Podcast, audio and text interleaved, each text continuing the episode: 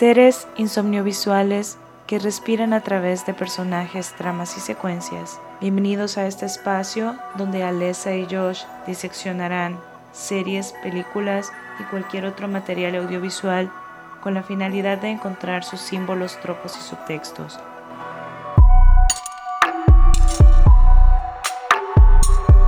Bienvenidos a todos los seres insomniovisuales que nos escuchan a este su podcast de confianza insomniovisuales. Yo soy Alesa y conmigo está mi co-host, como siempre Josh. ¿Cómo está? Muy bien, emocionado de comenzar otro nuevo capítulo de Insomniovisuales Podcast, donde vamos a hablar de algo que la gente a veces olvida que también cuenta como producción audiovisual, que son los documentales. Sí, definitivamente se va a hacer la dinámica de este episodio, los documentales. A mí la persona es algo que me encanta mucho, me encantan las series documentales, me gustan los documentales, eh, los cortos documentales también. Entonces, eh, nos emociona mucho y también porque creo que vamos a hablar de dos artistas, de dos personalidades muy diferentes, pero que curiosamente tienen cosas en común que las iremos hablando a lo largo del episodio. Pero bueno, el primer documental que vamos a hablar es, es el que yo traje a la mesa y es uno de mis documentales favoritos, o lo ha sido por mucho tiempo, y es Mapplethorpe Look at the Pictures. Es una película de corte documental del año 2016, dirigida por Fenton Bailey y por Randy Barbato. Este documental gira en torno a la vida y obra del el controvertido Robert Mapplethorpe, que a mí me cuesta decir su apellido porque es un poco raro, pero, pero es uno de mis, de mis fotógrafos favoritos, de verdad, él me inspira mucho, o sea, cuando encontré sus fotografías y su blanco y negro, que es como que la signature, la, la, la marca de él, ¿no? Casi que todas sus fotografías son en blanco y negro, o por lo menos las más emblemáticas. Él tenía, recordemos, tres portafolios. Eh, portafolio X, que era el portafolio de desnudo, de fetiches y de leather, así como el escándalo, ¿verdad? Por el que fue muy reconocido. El portafolio set, que era retratos de, de artistas, o sea, de cantantes, de escritores, o sea, él fotografió a diseñadores, a la lista ¿verdad? De celebridades, por así decirlo. Y el portafolio Y, que eran todas las fotografías de flores que él hacía. Él hacía una fotografía de, de flores, de rosas hermosas, hermosas, hermosas. Vamos a, a, entrar un poco en cada uno de los, de los portafolios, pero como un poco hablando de, de la vida de, de, él. Y empezamos conociendo de que él fue un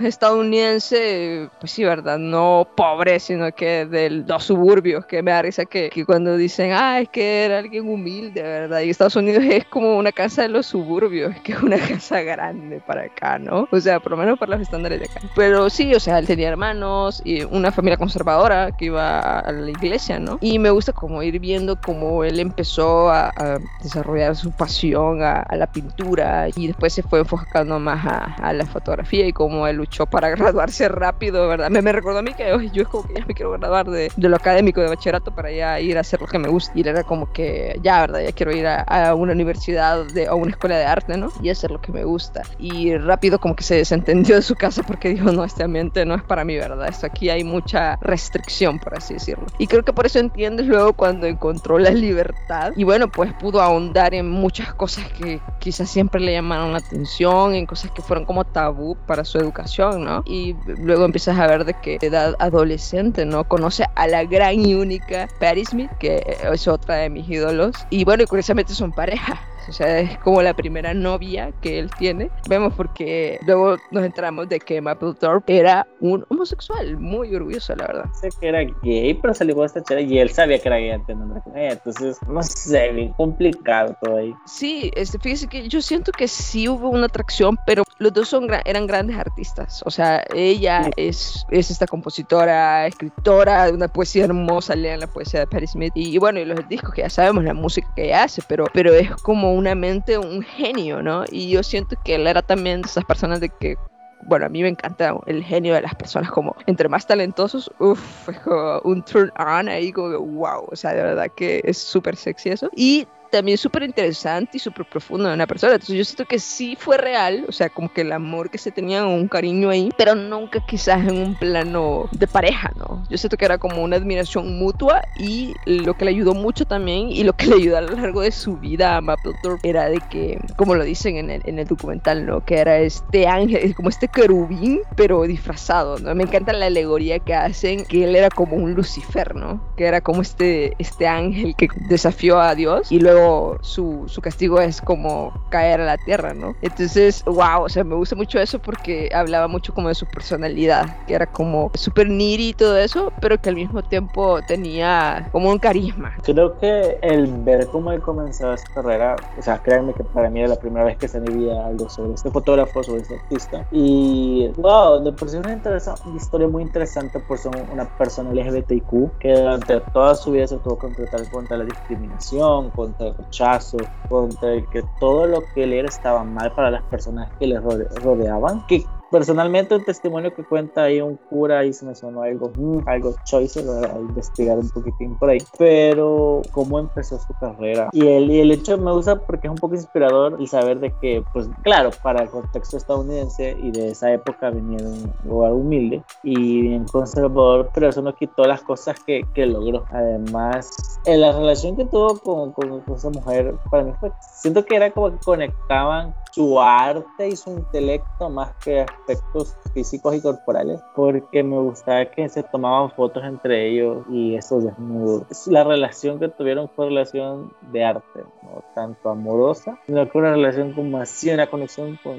mi arte, tu arte, se conectan, algo bien extraño. Pero wow, de verdad que el toque documental es muy bueno y tiene un mismo parecido al de al otro que vamos a analizar que empiezan con eso que te cuentan el final y luego te vuelven desde el inicio y, y o sea que con la, hablo de la estructura del guion porque tanto parecida. Y siento que creo que te queda bien claro quién era él y cómo era él. Um, más adelante voy a, voy a, mencionar algo que sí creo que no me gustó, que en el documental no se aprovechó bien, pero siento que es un personaje que creo que la gente debería conocer porque no se, no se le conoce tanto. Sí, lo que me gusta es que el documental no es tibio. O sea, siento que de verdad no te lo pone como la persona perfecta. O sea, y eso me gusta de los documentales, que digan de verdad cómo es una persona, ¿verdad? Que no solo lo alaben por alabarle, que, que sí, ¿verdad? Hay que celebrar las cosas de una persona, pero también decir la verdad, ¿no? Ser muy sinceros. Y lo ponen como, como todos, ¿no? Como nos, todos tenemos fallas y, y virtudes, ¿no? Eh,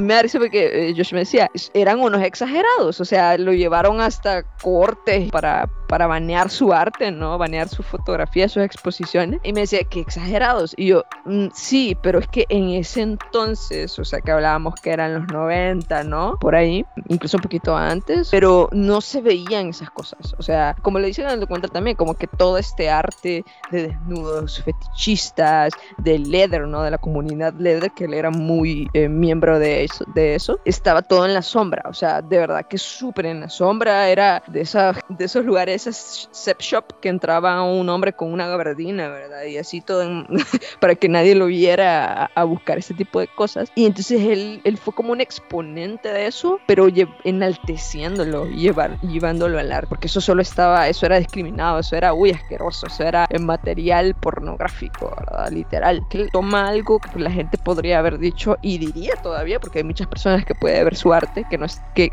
hoy en día sí, ¿verdad? Nos entramos a Instagram y, bueno, depende de las personas que sigamos, pero encontramos cosas que hay, o sea, eso es como el día a día, pero en ese entonces no existían las redes sociales ni nada de eso. Entonces, eso creo que tiene un gran valor porque, pues sí, ¿verdad? A mí me gusta cuando tomas algo mundano, por así decirlo, y lo logras, lo logras hacer arte, pero con bien justificado, porque yo no siento que él fuera solo a hacer las cosas por hacer, aunque sí le gustaba crear polémica, eso sí, porque siempre sabemos que las polémicas, pues sí, ¿verdad? Te dan dinero y te dan atención y todo eso, pero siento que hay mucha diferencia, por ejemplo, con Warhol. Yo detesto a Andy Warhol, o sea, a mí me cae mal, ya ni wow. está vivo.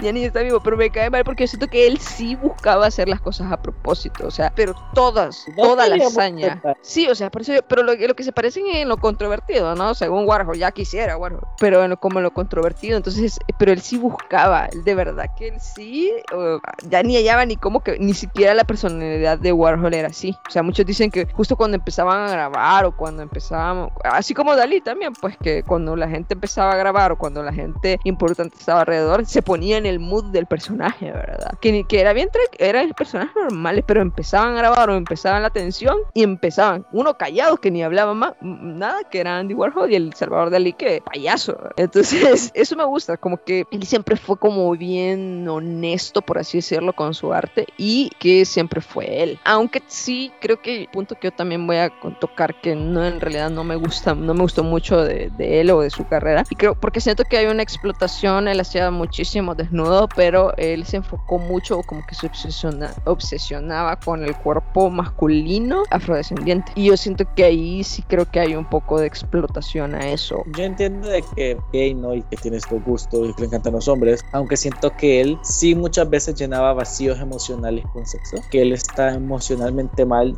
y tenía mucho trauma y lo que tú quieras, y que todo ese dolor lo llenaba con sexo. Y tal vez no te lo dicen en la película, pero sí sentí eso de que él no estaba tan bien que se diga. Y que como que todo lo que hacía era, pues sí, todo el sexo que él consumía y que porque literalmente ese documental que él se levantaba y a buscar un vato en un bar a mediodía después de una noche, o sea, y a veces, y, me acuerdo mucho de esto que sale, eso que a veces el deseo sexual es energía creadora y creo que en él se refleja muy bien esto, pero lamentablemente siento que se enfocó demasiado en eso que no quiso desarrollar más tarde, aunque sí llegó a, tomar eh, retratos, las fotografías de las flores, muy bonitas también. Y me gusta que sí fotografió cosas que eran polémicas y que no cualquiera le gustaría ver, hablar, sentir, recordar, ver en un museo que era este, cultura del leather y del sado y del BDSMM y todo lo que tú quieras. Pero, ajá, así llegó un punto donde sentía como que, o sea,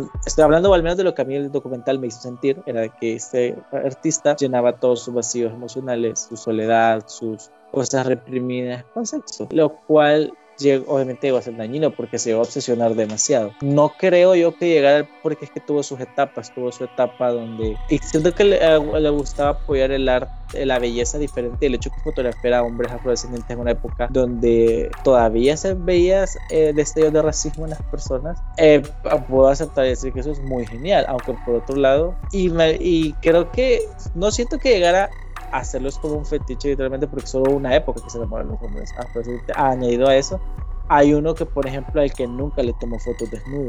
O sea nunca o sea por parte yo sentí que tal vez el, el, modelo no quiso tampoco pero no sé todavía no llego esa parte todavía sí estoy como en gris todavía no sé si realmente él era una persona porque no sentí que llegara a ser un fetiche sino que él es como que alguien ame el helado y durante una época de su vida diga quiero comer ahorita solo helado de vainilla porque me gusta del helado de vainilla, pero luego otra época diga, ah, oye, quiero probar otros sabores. Y sí, es lamentablemente ya cuando te deconstruyes un poco y entendés el término falocentrismo y todo lo que implica, sí, pero viéndolo de la época en la que él toda esta fotografía fue algo muy revolucionario, algo muy hermoso y muy genial, o sea, y qué buena fotografía, o sea, y hay muchas que no son desnudos o que no son pene tal cual, que son como el rostro, que son brazos, que son sombras, que también son fotos muy hermosas. Y siento que era alguien que podía ver lo erótico en todas las personas. Claro, a veces sus modelos salían de ciertos caras de belleza, a veces no. Yo sentí que sí había como, no sé, como, ¿por qué enfocarse tanto en... Eh, que sí, ¿no? Él amaba como que el, aparato reproductor masculino. Eh, como que porque la, la obsesión con el em, dick em, de descendencia afro, ¿no? Porque también ahí hay como un, un morbo hacia ello que se ve en la pornografía y en, en muchas cosas, ¿no? De que, ay, ¿verdad que sí, bien grande. Es como, mm, es racista también andar diciendo eso. Y bueno, abordando un poco a, lo del exceso de, de, las relaciones sexuales en su vida. Sí, yo creo que poco viene de ahí y un poco viene de esta misma idea que yo sigo reforzando de que, pues sí, verdad, los hombres en general, ya no, o sea, no, sin distinguir homosexuales o heterosexuales, crecen con esta idea de que no pueden expresar sus sentimientos en otra cosa que no sea sexo. Porque, verdad, o sea, no pueden decir las cosas porque un hombre se aguanta, porque un hombre no llora, o sea, es como, no, quizás porque también eran épocas locas, o sea, los 70, o, sea, sí, eran eh, épocas bien amor y paz, bien hippies y de orgías, y, y, que la gente no aprendía, pues bueno, por lo menos no, no, no estaba como tan al alcance la información ¿no? del preservativo y todo eso, que sí, ¿verdad? O sea, como digo, no es excusa, empezaban a, a ver estos clubs de debajo de, de la tierra, ¿verdad? Que así, como que súper de película, no sé, ochentera, ¿verdad? Y súper escondidos, donde pasaban mil cosas y que bueno, o sea, al final no estamos, bueno, por lo menos yo no juzgo su sexualidad, eso a mí que la vida, la, la vida sexual no de la gente, pero sí, sí hacen hincapié en eso porque luego conocemos de que él contrae el VIH y bueno, o sea, y eso hace que tenga una muerte bastante prematura en 1989, sí, en 1989, a los 42 años, bastante joven, la verdad. Y que eso hizo como una caída en, en su apariencia, en, en pues sí, ¿verdad? Era una época donde empezaba e, este, esta plaga, ¿no? Como, como fue de fuerte y empezó como que la ola. Sí, o sea, en esa parte sí te pone como a reflexionar, pero lo mismo, yo siento que era una mezcla de muchas cosas y que sí, definitivamente, que se desahogaba mucho ahí. Y al final de cuentas, yo, o sea, no lo juzgo, pero sí como que un desperdicio, porque pues sí, ¿verdad? Eh, está teniendo su, su arte, no, no, pudiendo, no sé, como que enfocarse solo en ello. A mí lo que me encanta de él es eso, como esta, esta ganas de querer hacer su arte a toda costa, porque él no tenía ni un centavo para hacerlo. Y muchos podrían decir que inclusive un parásito, ¿verdad? Porque se agarraba de las personas porque él no tenía dinero. Pero, o sea, otras personas, o sea, él como que seducía a las personas y por eso ves en las entrevistas que decían que hombres, mujeres, todo el mundo se quedaba como embobado alrededor de su figura en el sentido de que esta persona bien intensa, bien, um, no sé, ¿no? Bien profunda, artística y su aura, ¿no? Como, y no sé, la persona me, pareció, me parecía que era una persona bien extrañamente hermosa porque su cara era como un poco rara y eso, o sea, no sé, como que me, me gusta eh, la leyenda alrededor de él. Creo que era, su aura era muy sexual porque literalmente no había persona que le conociera y no sintiera que era una persona atractiva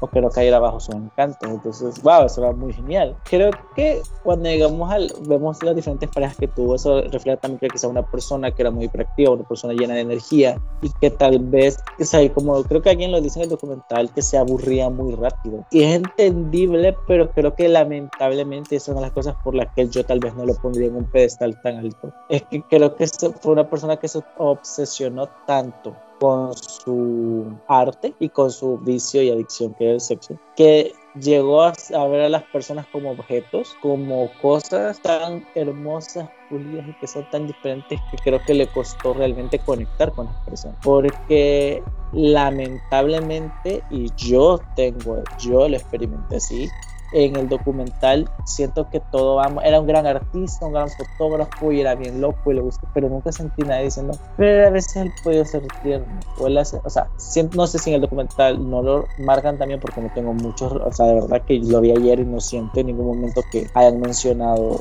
eso, pues, de que, pero en el fondo era No, no le menciona. Lamentablemente creo que es un artista que se perdió en su arte y no logró conectar con lo que, porque sí, los seres humanos podemos ser seres sexuales, cada quien es erótico y sensual a su manera, pero somos más que eso. El lado sexual del ser humano no es, no es todo. O se usaba esto de la sexualidad como su único camino para conectar con lo que él, bueno, lo que él quería conectar con ella, porque realmente nunca conectó con las personas más allá. Y es, y es para mí, a mí se me hizo algo muy triste o sea, no salió, no las pudo ver más allá de solo la ascensor. No, concuerdo totalmente. Y por eso es que hacen este paralelismo con, con el demonio, con el diablo, ¿no? O sea, y hasta él se, se, llegó a poner como unos cuernitos y se tomó una foto. Y con un bastón, con una calavera, porque muchos lo llamaban eso así, ¿no? Como, como un satanás, ¿verdad? Que, que, que venía como, ay, ¿verdad? Soy el angelito, pero pues sí, no. Fue, fuiste el que, el que expulsaron, ¿verdad? No, no el, el bueno. Pero sí, definitivamente sí llega a ser triste se siente en, el documental como los vacíos que él quería llenar, ¿no? Definitivamente, sí. No, y por eso es que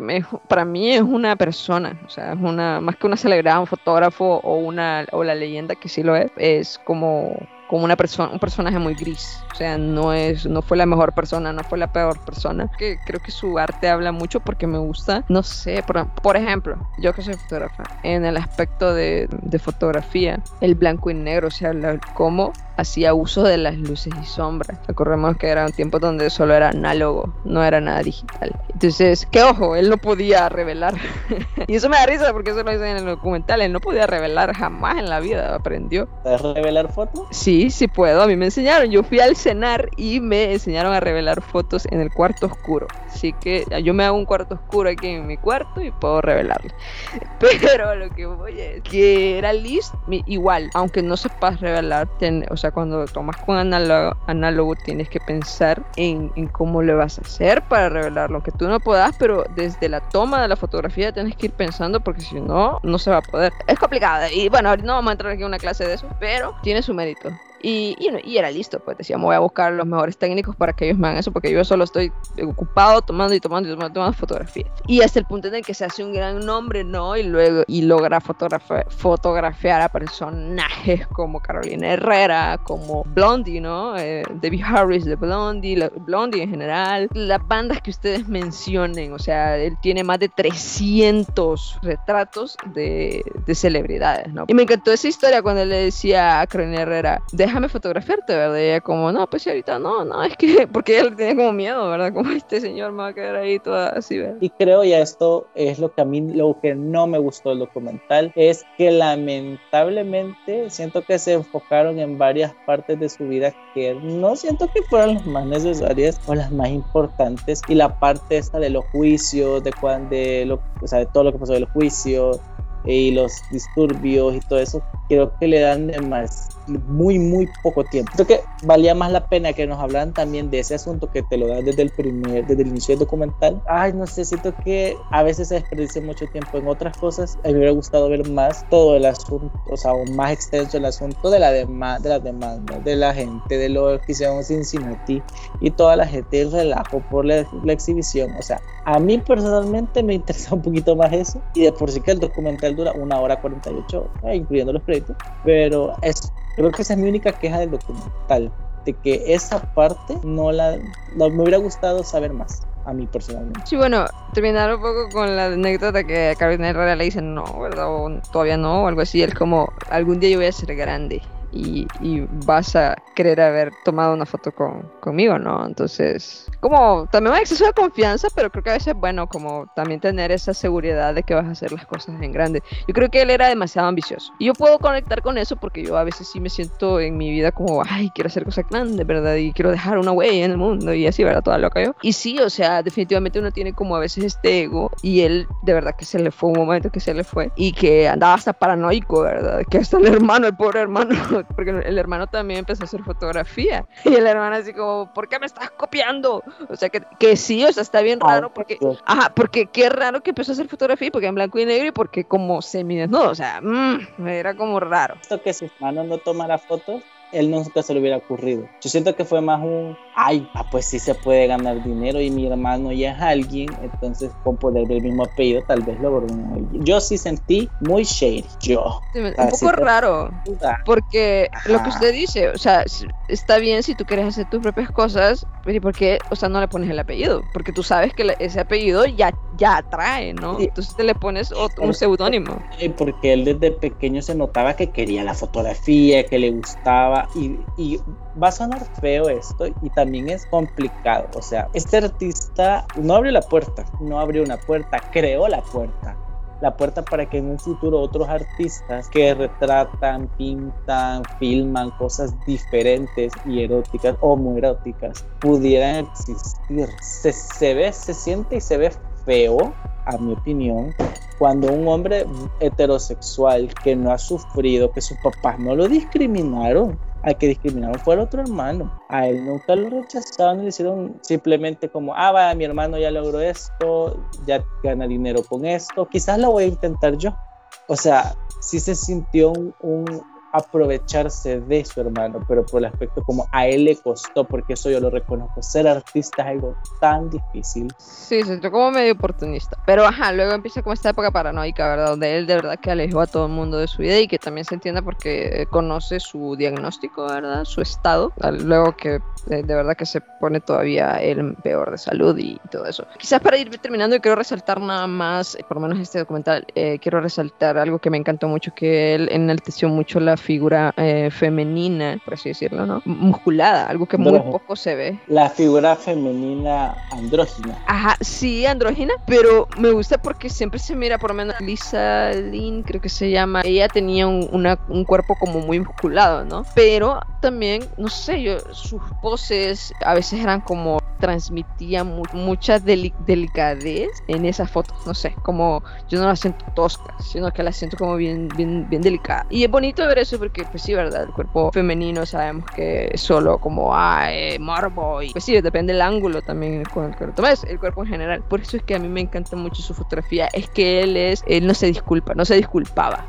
Hasta ese famoso autorretrato de él con un látigo metido en el, eh, en el ano, o sea, vamos a ser bien gráficos, pero hasta eso es como, yo no me escondo, no me escondo para decirte lo que a mí me gusta o lo que yo hago, o sea, yo soy así de sincero y eso para mí es muy respetable. Peor, ¿verdad? Un homosexual en aquellos tiempos, de verdad que era suicidio para tu carrera si tú lo decías nada más y ya no digamos si tú hacías apología a eso. Entonces, eso creo que es lo que resaltó mucho, que es muy, era un trabajo muy honesto y por eso es que chocaba mucho con la gente, porque la gente se necesita esconder. La gente no le gusta hablar de sexo, pero lo tiene, o sea, entonces hablemos de ello mientras sea sano y la, la edad es correcta, ¿verdad? Pero eso, ¿no? A mí me encanta Robert Mapplethorpe, busquen su trabajo de verdad si les gusta la fotografía o si quieren en general, ¿no? Otro punto de vista, puede ser que al final no les guste su, su enfoque, lo, lo encuentre muy grotesco, pero siento que hay como poesía dentro de, entre comillas, grotesco que él hacía, siento que eso era como sinceridad pura y eso, no esconderse, y es un mensaje muy bonito, de sea que sea eh, el arte que tú hagas, mientras no haga daño a nadie, no lo escondas, ¿verdad? Busquen, busquen la fotografía de él con Patti Smith. Siento que, wow, es como mi sueño pansexual. O sea, que demasiado perfectos ellos dos. Wow, qué, qué bárbaros, qué aliens. Para esta parte, yo decidí traer algo actual para que no digan que solo hablamos de cosas viejas. Y es el documental de New York Times Present, Framing Britney Spears, que es el documental famoso y que ha sido tendencia y que, del cual todo el mundo ha estado hablando, que es el que nos cuenta y nos relata la vida de Britney, las cosas que ha sufrido y nos explica cómo llegó a este punto donde está luchando eh, legalmente contra su padre por, la, por su libertad, por la tutoría, donde nace el hashtag Free Número uno, yo soy eh, mi segunda diva favorita de verdad es Britney, amo a Britney. Y creo que este es un tema muy importante de hablar y un documental muy importante de ver porque cualquier persona que está acá, que está escuchando y que es fan de alguna diva, de algún artista, de alguna banda, sea hombre, mujer, persona LGBTIQ, niño, boy band, girl band, puede estar pasando por esto porque lamentablemente la industria musical es súper tóxica y controladora y es un gran ejercicio de reflexión. El documental es una coproducción de FX y Hulu y obviamente de New York, de New York Times y es dirigido por una mujer, por cierto, que se llama Samantha Stark. Sí, Stark como Tony Stark, que es, realmente así se apellida. el documental es muy intenso, podría decir. O sea, no hay cosas como de golpes y así, pero es intenso el ponerte en el lugar de Britney y entender cómo ella, eh, siendo un ser humano y una chica que tenía sueños, lamentablemente la industria musical y todo el mundo la terminaron volviendo un objeto de consumo, un producto al cual y la deshumanizaron tanto. Desde un inicio te cuentan cómo es que ella quiso en sus inicios cuando era una niña que siempre quiso ser famosa y te van contando también cómo su padre durante tanto tiempo nunca estuvo presente en su vida. Realmente no le interesaba. Cualquiera diría ay es que qué fácil verdad que están contando lo que conviene a la producción para que Britney salga bien y es como oye número uno ay no sería el primer padre que no está al pendiente de sus hijos, de verdad. Y todas las cosas que te cuentan, te las está contando y entrevistan personas que lo conocieron, que conocieron a Britney desde mucho tiempo, desde que empezaba, y te cuentan como todas estas cosas que sucedieron. Entonces, me alegra y es, y es algo que me gusta, que viene de personas muy cercanas a Britney, que lo que le interesaba al papá literalmente era el dinero. Desde un inicio, desde que empezó su carrera, le interesaba el dinero. Y aquí es donde entra un punto que sería muy importante hablar. La industria y lo esto de los niños o niñas famosos. Wow, qué complicado es que un padre y a lo que está dispuesto a veces a aceptar un padre para que su hijo sea famoso y recuperar el dinero. O sea, lamentablemente en la industria afuera muchos padres ven a sus hijos como una inversión y que el éxito de sus hijos es retribución hacia ellos. Y eso pasa muy, muy seguido. Sí, bueno, es complicado hablar de estrellas, ¿no? De niños, de niñes estrellas. O sea, es complicado hablar de eso porque se nos olvida que sigue siendo trabajo infantil, señores y señoras, y, en, y personas en medio. Eso recordemos porque yo cuando lo estaba viendo llegué a ese punto, ¿no? Yo, bueno, y eso es trabajo infantil, lo cual es un delito. Tenemos a una niña que quería mostrar su talento y a todos, a todos a su alrededor se les fue de las manos y la, y la dejaron de ver como esa niña, como esa persona y la vieron más como un producto. Entonces creo que eso habla de algo muy tóxico, de muy fuera, algo muy traumático y de algo de verdad que no fue correcto para nada. Y que pasa muchísimo alrededor. Tenemos varios casos, Amanda Vine, tenemos Disney Lohan, o sea, Miley Cyrus incluso hasta cierto punto y muchos estrellas, ¿verdad? De Disney, de Nickelodeon y que empezaron como en su niñez, que de verdad, bueno, el caso más fuerte, uh, Drew Barrymore hay fotografías de ella con 12 años en fiestas de Hollywood tomando, literal, una menor tomando. Horrible. Entonces, sí, se nos olvida eso y no sé, para mí tendrían que haber regulaciones.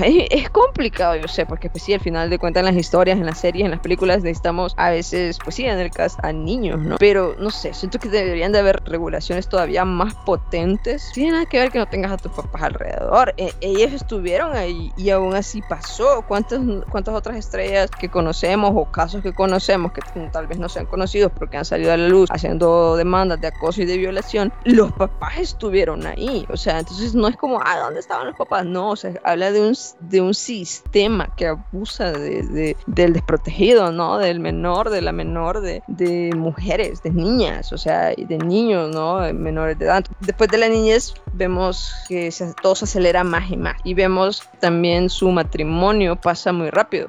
O sea, siento que todo pasa demasiado y muy rápido. Como boom, boom, boom, miles de cosas en su vida. Empieza a pasar y demasiado rápido. Pues sí, porque es una vida acelerada, ¿no? Tiene que hacer mil cosas, trabajo, luego tiene sus hijos, tiene un niño, el primer niño, y luego al año, o sea, literal, corrido, ¿verdad? Tiene al otro. O sea, es como demasiado pasando en un solo momento. Y eso habla de eso, de que no había una planificación, de que no había, e-, ella solo estaba, pues sí, ¿verdad? Como observando cómo todo pasaba a su alrededor.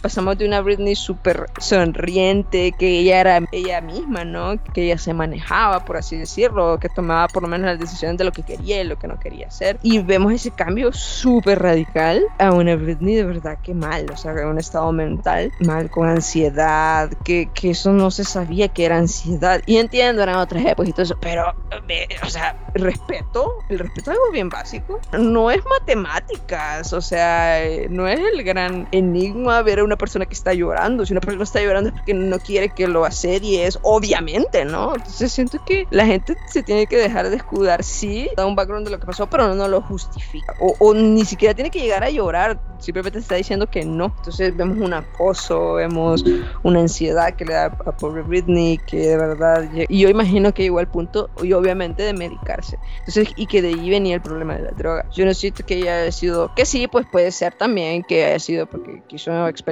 con drogas, pero yo siento que era más que todo eso, como tranquilizantes o cosas que, que la calmaran, porque, o sea, es que imagínense estar en tu casa y saber que alrededor de tu casa hay gente, como cientos de gente con cámaras esperando que tú salgas. O sea, eso no les da pánico. A mí me, a mí me petrifica del miedo, la verdad, solo pensarlo. O sea, yo no imagino a ella pasar por eso. También, y algo que es importante mencionar es que durante toda su adolescencia, o sea, imagínense los medios de comunicación machistas que a una chica de 10, 15, 16, 17 años le preguntaban, ¿y ya perdiste la virginidad? ¿Ya tuviste sexo? Y vamos al hecho de cómo durante todo este tiempo los medios de comunicación siempre han sido súper machistas y cómo a las mujeres las crucifican y las siguen crucificando. O por ejemplo, cuando terminó con Justin Timberlake y que la hacían ver a ella como la mala. Y él como, no, es que le rompieron el corazón, pobrecito este chico. Y él luego diciendo en una radio presumiendo, jaja, ya le quité la virginidad a Brit. Y algo que en el documental lamentablemente no se menciona y es algo que es importante, siendo muy joven, hizo una portada muy suya de tono ser una menor de. Y otra cosa que no se menciona o que pero yo no sentí que la mencionaran, no recuerdo que la mencionaran, es que a Britney la hicieron operarse los senos. Si ustedes ven fotografías de ella cuando era joven, ella no tenía ni 18 años y le habían puesto implantes mamarios para que tuviera seno voluptuoso. Y tuvo que extirpárselos a cierta edad ya porque era malo para su salud, pero a ella la obligaron a hacer eso para ser un objeto para de sensualidad y mostrar a la, niña sexy pero a la vez virginal. Y miren hay que entender algo, a Britney le encantaba bailar y ella amaba este mundo del espectáculo. Pero, wow, su representante y su equipo a veces obviamente no pensaban, y porque aparte por la época como era esa, eran otros tiempos, el ver a una menor de edad con ropa muy provocativa te hace pensar en, wow, o sea, qué clase de artistas eh, o cómo están, o sea, juzgando a los artistas, pero las mujeres si no son así en esa época no las apoyaban también. Y a los hombres pues no se les pedía nada y al día de ahora seguimos igual, que a los hombres se les aplaude por media cosa a las mujeres no te gusta el álbum, decir que es flop y aquí y allá. Y Britney fue una gran víctima de los medios de comunicación machistas que la criticaban, veían cualquier cosa, incluso y hace unos días estaba viendo en Twitter una foto que que foto, hicieron un fotomontaje de Britney embarazada fumando y no era cierto y en aquella época la quemaron y decían wow es que Britney está fumando estando embarazada y era un, un, fotomontaje, o sea, y hasta entrevistan a este horrible señor llamado Daniel Ramos, que es un paparazzi de esa época, y él decía, no, pero es que yo siempre la respeté, nosotros tratábamos de respetarla. Y, se ve como la pobre está llorando y les está diciendo, deténganse, está en, ay no, no pone mal. O sea, estaba ella en un restaurante llorando, en un, o sea, llorando porque no la dejaban pinche en paz. Y nos pone a pensar, ¿seguimos siendo ese tipo de público o hemos cambiado? Yo siento que no hemos, o sea, se han regulado ciertas cosas, pero igual, la gente, ¿por qué cree que siempre está en tendencia Jeffree Star, Kardashian, que igual yo no voy a hablar de ellos por separado, pero a la gente le gusta el morbo, o sea, y nunca voy a entender. Y sí, bueno, sí, quizás sí voy a entender, porque a mí también, ah, a mí también, a veces, cuando me pongo a ver mis programas de drags, ahí me gusta ver, ah, el, el, shade, ¿verdad? Y todo eso, pero si tengo el límite, sea, no sé, y creo que ese límite uno lo tiene que aprender a, poner, que es el respeto, ¿no? Y, y sí, si bien es cierto, porque de detesto este argumento de la gente. Pues sí, pero es que ella sabía, o, o, en general cuando hablas de los artistas, no de personas famosas, ¿para qué se pone en el ojo del público? O sea, ella tiene la culpa. No, eh, simplemente es una persona que, pues sí, su por su trabajo hablan de ella, ¿no? Así que ese es el problema, que la gente piensa que los famosos o las celebridades o, estas personas, no sé, como que te deben algo. O sea, y pues sí, ¿verdad? tampoco van a tratar mal a su público, no estoy diciendo eso. Me parece súper interesante también que si vemos a los grupos de paparazzi, todos son hombres. Y a mí eso me pareció bien interesante, lo puedo decir, porque, porque eso demuestra que nunca ha existido una conciencia de respetar el espacio personal y el acoso en hombres. Sí, obvio, también mujeres lo pueden hacer y lo han hecho y lo hacen, no estoy diciendo que no, pero miremos como el ejemplo, ¿no? Miremos a los grupos que salían en todos los clips de este documental. Yo no había una mujer, el 99% son hombres, entonces también creo que hay, no sé, un... Pues ¿verdad? Que no, no nos enseñen como sociedad y no le enseñemos que todo a los hombres eso, el respetar el espacio personal, en general de las personas, ¿no? Y ya no digamos de las mujeres. Entonces me parece eso muy misógino. Ah, pero por parte de las mujeres, no nos quedamos atrás, lo que se veía era esta moralidad, entre comillas, de llamarle un mal ejemplo para la juventud, por su ropa, ¿verdad? Reveladora, una mala madre. Algunos incluso oído a eso, incluso, y cito, literalmente, literal, si pudiera dispararle a Britney Spears, lo haría. Y era una esposa de un gobernador. O sea, wow. se llora. ¿Todo bien en casa? No creo. Estaban esos dos lados, por eso digo, nadie se escapa y nadie nos escapamos de ser esta, pues sí, la, sociedad tóxica que somos. Un ciclo de, a ella le decían, ponte esto, vende, e implántate pecho porque pues sí, ¿verdad? El sexo vende, todo esto vende y si no, no. O sea, ahí no había puntos medios porque hoy en día tú puedes hacer de tu computadora tu disco, pero en ese tiempo no. O sea, necesitabas de verdad que una disquera, necesitabas un representante y todo eso. Ahora no, no mucho, o no, en, en, general, ¿no? Por eso no podemos decir, no, pues que pega para qué. No, pues que era una niña también. O sea, Lo que pasa es que sigue siendo Britney Spears y eso genera en nosotros, pues sí, ¿verdad? Que de cierta forma la conocemos. No, no la conocemos. Que sea este ciclo, ¿no? Vístete así, luego te vamos a criticar porque te vististe así y luego te va, o sea, es como no para, ¿verdad? Y es como súper injusto. Porque lo hablamos con Josh. Esto, o sea, Britney, si no fuera mujer, todo su comportamiento, todo lo que hemos visto de Britney a lo largo de los años, hubiera sido, es un rockstar. Y ya. O sea, no, habría un cuestionamiento, no habría. Igual con Mapplethorpe, porque fue un hombre homosexual, es que se le cuestionó. Pero mm, si hubiera sido heterosexual, sí, no hubiera tal vez si hubiera armado escándalo por el contenido de su fotografía, pero no creo que tanto. Y si hubiera fotografiado mujeres, wow, de verdad que artista y, este, y todo el mundo lo conocería por ser el hombre heterosexual que fotografiaba mujeres en blanco y negro, o sea, y vaginas en el caso si fuera un hombre heterosexual. Correcto, entonces vemos como el heteropatriarcado, sí, otra vez es nuestra frase favorita, pero es que es cierto, sigue reinando y siempre ha sido así, siempre ponen arriba al hombre eh, blanco hetero, pero el hombre en general, ¿no? Y, más si es hetero. Entonces, no sé, siento que por eso es que decía que sí tienen ciertas cosas similares esos dos artistas porque fueron, estuvieron en el ojo del huracán simplemente por eso, por no ser hombres eh, hetero. Fue bien feo que hay una entrevista donde le preguntan que si quieren que los paparazzi dejen de acosarlo. Y estaba embarazada. Y, empiezo a llorar bien, bien fuerte, ¿no? Y, dice, sí, es mi mayor deseo. Y es fuerte porque aquí me voy a salir un poco de... va a ser bien estúpido lo que voy a decir. Pero ese lo había visto en memes. O sea, ay, cuando quieres helado. Y ponían el clip, ¿no? Sí, es mi mayor deseo. Y llorando. Y te daba risa, ¿no? Entonces, y vieron, o sea, qué feo que, que tomamos de chiste y de meme momentos bien fuertes. Porque cuando lo vi en el documental no me dio risa. Cuando lo vi en el documental empecé a chillar con ella. Entonces, el contexto, el contexto es súper importante. No, no seamos esa gente maldosa, qué feo. Y me da culpa. Sorry, Britney. Eso, sí, o sea, más allá de eso, creo que todas las personas en el mundo le debemos disculpa a Britney Principalmente también porque hay que entender algo. Cuando los afectados por la salud mental somos nosotros, es como, ay, no, por favor, respétame, tengan. Y que, te, que, claro que hay que hacerlo. Pero a veces deshumanizamos a otras personas. O sea, en este caso hablamos de Brit, es una persona famosa. Pero vamos más allá, a veces deshumanizamos a nuestro docente, nuestro jefe, o sea, tendemos a deshumanizar a otras personas.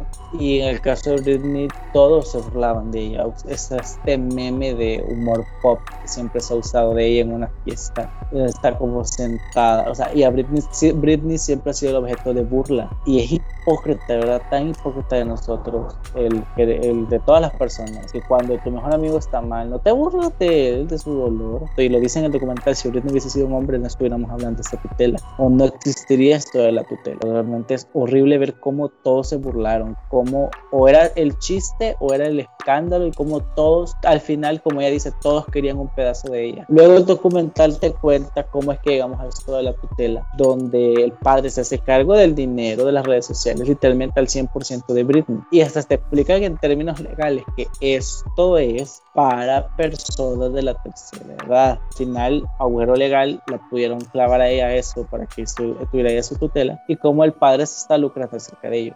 Y de las cosas más hermosas de esa historia es que el hecho que sean dos chicas que tenían un podcast sobre Britney, temas de actualidad, sean las que empezaron el movimiento o le dieron más auge al movimiento Free Britney. Esto no es algo nuevo, esto venía de ese tiempo, pero fue cuando hubo la revelación en el podcast que tomó más relevancia. Al final del día sus redes son controladas, o sea, no creo que sea ella la que las maneja, pero sí da un poco de miedo cuando ves los videos en Instagram donde ella está hablando que se ve perdidísima se ve como que estuviera súper medicada. Y, eh, o sea, vayan a ver los videos de Britney en Instagram. Esta, la Britney que ves en los videos de Instagram, ¿crees que tiene la capacidad o se ve lo suficientemente estable como para llevar un caso o un juicio contra su propio padre?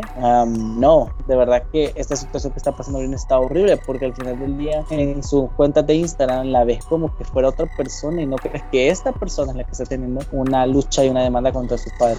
El documento tal se salta algunas cosas que yo creo que son importantes que contar en la historia. Pero que recordemos que, es un documental de, de, la conservaduría, ¿no? Enfocado en eso, no es un documental en sí de la vida de Britney. No, pero de la conservaduría se saltan, por ejemplo, o no sé si cuando pasó esto, el documental ya estaba terminado, que es cuando el hijo de Britney hace un en vivo en Instagram y revela algunos datos sobre la... Pero creo que eso no a poner por el hecho que era un menor de edad, ¿verdad? Porque es un hijo de Britney. Pero él reveló algunas cosas sobre la situación con, eh, con su abuelo es decir, el padre de Britney, de que era una persona abusiva, o sea, reveló unas cuantas cosas que son muy interesantes, lamentablemente no lo tocaron en el documental, o sea, y se están dando avances, porque se están haciendo avances en el caso de Britney, pero sí, lamentablemente, piensen, ¿qué haría si tu artista le, hace, le pasa o le hacen esto? Y también nos hace reflexionar, cuando a un artista no le vaya bien, cuando todo el mundo en internet está burlándose de alguien, ¿vale la pena que vayas tú y te burles? Y créanme que esto me hace reflexionar a mí, por ejemplo, hace días cuando The Weeknd hizo su,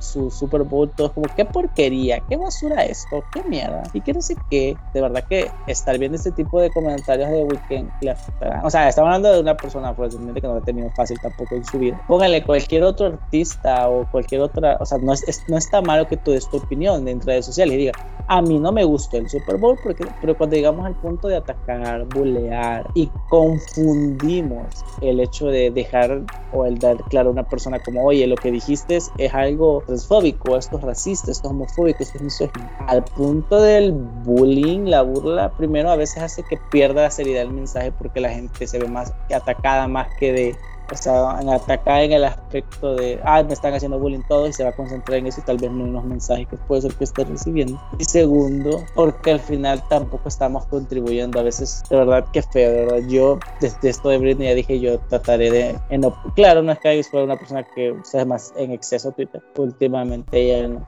Pero esto de ir y burlarte de lo que le está pasando a un artista, de sea hombre, mujer, persona LGBTQ, ya no está bien, ¿sabes? O sea, si no te agrada un artista, no consumas sus cosas, no, no le apoyes, pero vivir de burlarte y de de destruir, de atacar a una persona en redes sociales, de verdad hay que ir madurando. Que eso también, o sea, porque va, qué bueno que se está apoyando eso, pero hay muchos artistas ah, que no son blancos y todo eso que la gente ni da, o sea, y, ni los tocan, ¿verdad? Y son cosas conocidas. Bueno, eso abre la conversación a que sí apoyemos otras causas y no solo la de nuestra popstar, ¿verdad? Que lo hablemos como es, porque no solo es un caso de, pues sí, ¿verdad? Una ex drogadicta que como no tenía la capacidad de cuidar su finanzas y de cuidar a sus niños, por eso le pusieron. No, o sea, es un. Estudien bien, de verdad, vean el documental y estudien bien su caso. No es, no es tan simple como la gente lo podría pensar. O sea, de verdad, vemos a una chica de, de un pueblito así subrural, que súper ingenua, que quería simplemente hacer arte, hacer su arte, y que vinieron todos y quisieron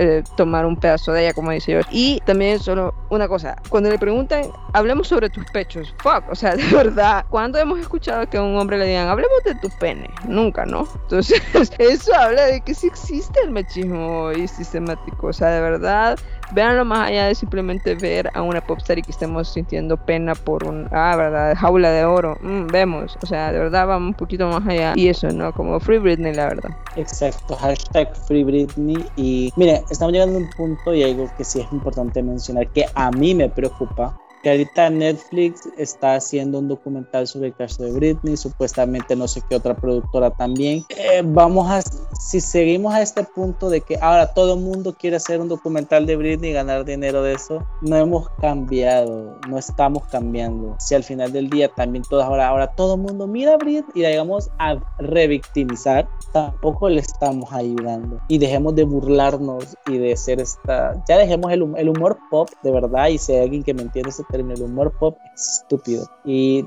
empecemos a cambiar nuestros el, el, o el querer competir, ver a los artistas competir y reírnos de que una porque fue feo, recuerdo cuando Demi Lovato eh, que casi fallece de una sobredosis y gente burlándose de eso, o sea, haciendo memes de eso. Entonces, creo que es tiempo de cuando suceda algo así reflexionar al respecto, pero no burlarnos, porque mañana puede ser tú de quien la gente se esté burlando y no te va a gustar. Pueden ver el documental, está disponible en Hulu, lo pueden buscar en internet también, ya eh, guiño guiño, pero de verdad vale la pena verlo, porque como cualquier fan de, de cualquier género musical, o cualquier tipo de artista es importante pensar, wow, a veces el sistema está hecho para que las personas no cumplan sus sueños, sino que solo sirvan para hacer dinero. No, simplemente eso, como seamos más conscientes de, nuestras opiniones, porque a veces deja de ser tu opinión y empieza a ser